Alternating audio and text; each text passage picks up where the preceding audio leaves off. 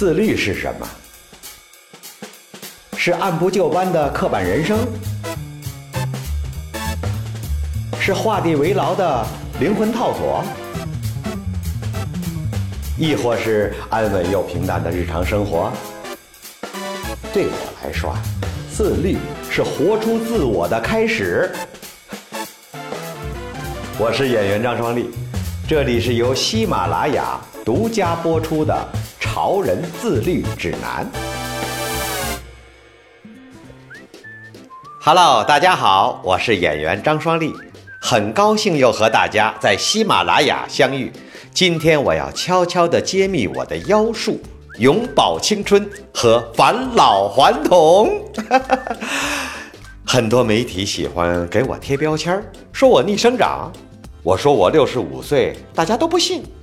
拍戏演四十岁大叔，头发染黑就好，化妆师可喜欢我了，省事儿啊。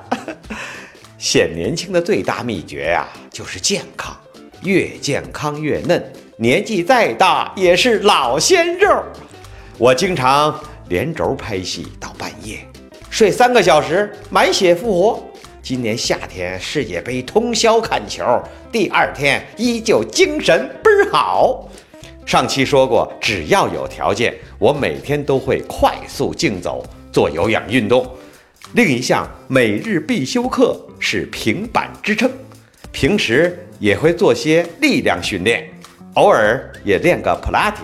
我最喜欢的运动是拳击，但受制于场地和时间，也只能偶尔去俱乐部抡两拳过过瘾了。我对运动是有态度的，运动与不运动过的完全是不一样的人生，差的不只是体魄，更差的是一股精气神儿。大家身边恐怕都有些长得着急、略显老成的同龄人，观察一下就会发现。他们的堕落都是从疏于运动开始的。为了抵抗进击的肚腩，我三年前就开始每天练习平板支撑。一开始觉得，哎，这运动看着多容易呀，趴在地上一动不动，还能看手机，呃，听个喜马拉雅音频。十秒钟后就觉得不对，哎呀，肚子着火了，得坚持。二十秒钟后，怎么屁股也感觉着火了？三十秒钟后，我大腿怎么也抽搐上了？不是说只练腹部吗？顶住，顶住，闭眼咬牙。哎呦，怎么不知不觉肚子已经贴在地上了？一看表，五十三秒钟。没想到平板支撑是全身运动啊！真是看人平板不吃力。坚持了几天，成绩有了明显的提高，能做一分二十秒了。又请教了专门健身的老师，纠正了姿势，平板终于变得更难了。对，姿势正确后更累了。不过随着成绩提高，也慢慢体会到平板的乐趣。三年下来，我现在已经很轻松地做三到五分钟。可以完整听完一首歌了。平板的好处是对场地限制少，拍戏很累的时候，我会忙里偷闲，在片场找个角落做个平板支撑。做的时候累得呲牙咧嘴，做完了那真是特提神啊！肚子上的赘肉少了，腹肌也出来了。拍照敢掀衣服了，本来我就帅，现在年轻了十岁。外形更有自信了，挑战自我，坚持终于成功，还有比这更酷的事儿吗？啊！哎呀，这国内大部分人呐都不爱运动，即使办健身卡也是为了朋友圈摆拍的。运动减肥还能逆生长，道理都懂，那为什么很多人做不到呢？根本原因不是没有意志力，而是没有找到内在的动力。把健身变成强迫性的任务是不可能长久的。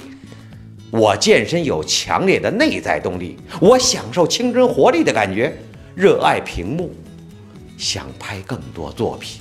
只有好身体才能让我做这些热爱的事情。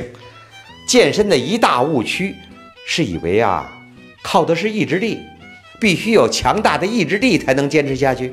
这话只说对了一小半。意志力固然重要，但如果是基于外在动机，比如，哼，金钱奖励、虚荣心，朋友硬拉着办个卡啥的，意志力啊就很容易枯竭，很快就会放弃。但如果是基于内在动机，意志力是可以持续很久的，坚持的一点儿都不累。哎，怎么才能找到内在动力呢？扪心自问是第一步。究竟有哪些人和事儿是真心值得我付出时间和汗水去变得更健康的？我们也可以从他人的动力中找到灵感。有些事物我们其实很在乎，只是没有意识到罢了。比如看到亲人在重症监护的那一刻，突然更加意识到健康生命的美好。养成运动的习惯，也需要关注自己的情绪，让运动和积极情绪产生关联。比如啊，在约会前运动，下班放松时运动，运动时享受身边的帅哥美女的秀色可餐。千万别开始运动就把自己往死里捏，那运动和消极情绪划等号了。在新鲜感。和动机还在的时候，把运动变成习惯。从生理和心理上，运动都应该是带来愉悦的情绪体现的，是一种享受。说白了，运动不是靠坚持的，也不是死磕意志力做反人类的事儿，这样都行不通。真正的坚持运动，是有内在动力的一种愉悦体验。唉，我曾经啊，有段时间。工作和生活上都不太顺利，整个人都不好了。尤其独处时，会沉寂在消极的情绪里，难以自拔。现在回想起来啊，都觉得很可怕呀。当时我就逼着自己运动，用流汗代替语言，结果发现运动完之后，哎，心情立马就舒畅很多，更加通透坦然了，甚至觉得天都蓝了。很多想不通的事儿都想通了。对于那些得不到的东西也释怀了，可以放下了。后来请教了专家才知道，这运动是能够改善人体荷尔蒙和情绪反应的，甚至可以当做抗抑郁的处方。生活中碰到低谷的时候，运动让人心态更好、更乐观，是一种积极的佛系体验。长得漂亮不如活得漂亮。我们人生中很多资本从出生就已经注定，但唯有健康是最能够通过时间检验最终成绩的。想要年轻十岁，正确的健身姿势是什么呢？运动的习惯是第一步，然后那就是挑战舒适区了。